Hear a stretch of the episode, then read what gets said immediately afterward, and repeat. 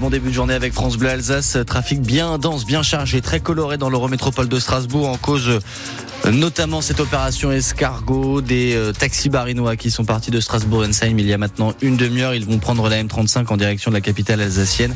Les conditions de circulation en temps réel avec vous au 03 88 25 02 02. Que se passe-t-il ailleurs en Alsace? On y vient dans, dans, un instant. Tout comme la météo, un ciel chargé où que vous soyez aujourd'hui. À Mulhouse, cet après-midi, comptez 13 degrés, 14 pour Strasbourg. Pas impossible qu'on aperçoive tout de même quelques timides rayons de soleil. L'actualité Théo Baucher, les villes alsaciennes faire la chasse aux déchets. Sanctionner ou sensibiliser, l'équilibre à trouver est difficile sur ce sujet. À Aubernay, on fait le choix de la sanction. 1000 euros d'amende si vous êtes surpris à jeter un déchet par terre. Même si en plus de deux ans, personne n'a encore reçu cette amende, signe que ce n'est peut-être pas la bonne stratégie pour Fabien Blot qui est chargé de mission déchets chez Alsace Nature. Ça paraît disproportionné quand on connaît les, enjeux euh, de déchets ou de comportements beaucoup plus euh, nuisibles sur nos santé, sur euh, l'environnement en général, sur la nature, sur l'air qu'on respire, et, et pas forcément un message facile à assimiler pour le citoyen. C'est pas une sanction qui règle le problème, c'est d'abord d'informer le, citoyen, l'habitant, et d'expliquer pourquoi il peut y avoir une sanction et qui, sera le, dernier recours. Hein.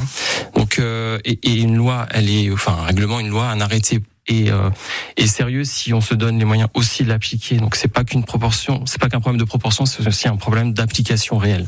L'État s'est fixé pour objectif de réduire le nombre de mégots au sol de 40% d'ici 2027.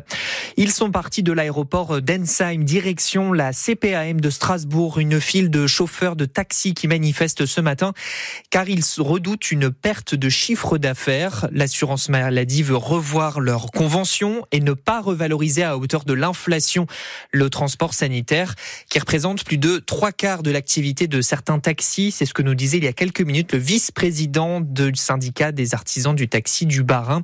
Leur manifestation va durer jusqu'à ce midi avec les perturbations de trafic qui s'ensuivent sur la M35. La France abaisse sa prévision de croissance à cause de la conjoncture internationale. 1% cette année au lieu d'1,4%. Et le ministre de l'économie prévient, il va falloir faire 10 milliards d'euros d'économies en 2024. Ça ne passera pas par une hausse d'impôts, mais par des réductions de dépenses de fonctionnement des ministères notamment. Le Racing fait du surplace au classement de Ligue 1. Toujours cette dixième place, mais Strasbourg est dans une très mauvaise série. Trois défaites consécutives en championnat. Hier, c'est Lorient qui a corrigé les Strasbourgeois. Trois buts à 1. Le coach Patrick Vieira a été dépassé par les Bretons. Ils étaient bien organisés avec leur 5-4-1, très compact. Ça a été très compliqué pour nous de, de trouver les joueurs entre les lignes ou de créer des situations. Euh, ils nous ont pris sur les contres avec euh, la qualité de percussion, avec la vitesse qu'ils avaient devant. Et puis nous, on commet euh, deux erreurs sur les trois buts. Ça fait beaucoup à ce niveau-là. On a essayé de revenir dans le match et, euh, malheureusement, on n'a pas assez euh, créé d'occasion, on n'a pas été assez dangereux pour pouvoir espérer mieux. C'est la troisième défaite, c'est toujours inquiétant quand on gagne pas. Mais encore une fois, les prestations auparavant étaient plutôt bonnes, mais malheureusement, on prenait pas de points. Aujourd'hui, la prestation a été en dedans et on prend pas de points.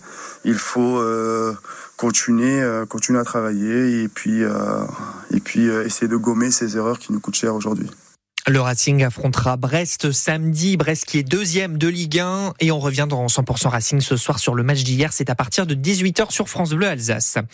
Le Rassemblement national n'est pas dans l'arc républicain tracé par Emmanuel Macron. Le président le dit dans une interview au journal L'Humanité.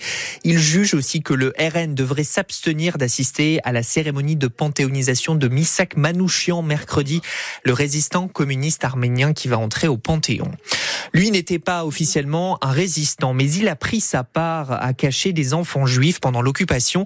Le mime Marceau a participé euh, à cette euh, à, cacher des enfants juifs dans un pensionnat en région parisienne, y compris une Strasbourgeoise, Henriette Urban, 91 ans aujourd'hui, et elle se souvient très bien de cette histoire qu'elle vous a racontée, Olivier Vogel. Henriette avait 9 ans quand celui qui allait devenir le mime Marceau, il s'appelait alors Marcel Mangel et il avait 19 ans, l'a prise sous son aile elle, et une autre Juliette, pour les conduire de Limoges à Sèvres. C'est quand même un risque qu'il a pris d'emmener deux petites filles d'un coin de la France à l'autre. C'est dans un pensionnat qu'Henriette a été mise à l'abri en compagnie de nombreux autres enfants juifs jusqu'à la libération. Personne n'a remarqué qu'il y avait des juifs. On n'avait pas le droit de le dire. J'ai de la chance parce que j'ai l'art de mettre les pieds dans le plat. Le futur mime Marceau était animateur dans ce pensionnat et Henriette se souvient qu'il mettait les enfants à contribution pour répéter un spectacle. Moi, je voulais jouer, pas toujours réciter. Je voulais avoir un rôle. Il m'a donné un truc qui a duré, je sais pas, peut-être 10 secondes. Mais au moins, j'ai joué. Ce n'est que 34 ans après la libération qu'Henriette retrouvera le mime Marceau à Paris. Il donnait un spectacle. J'ai le programme qu'il m'a dédicacé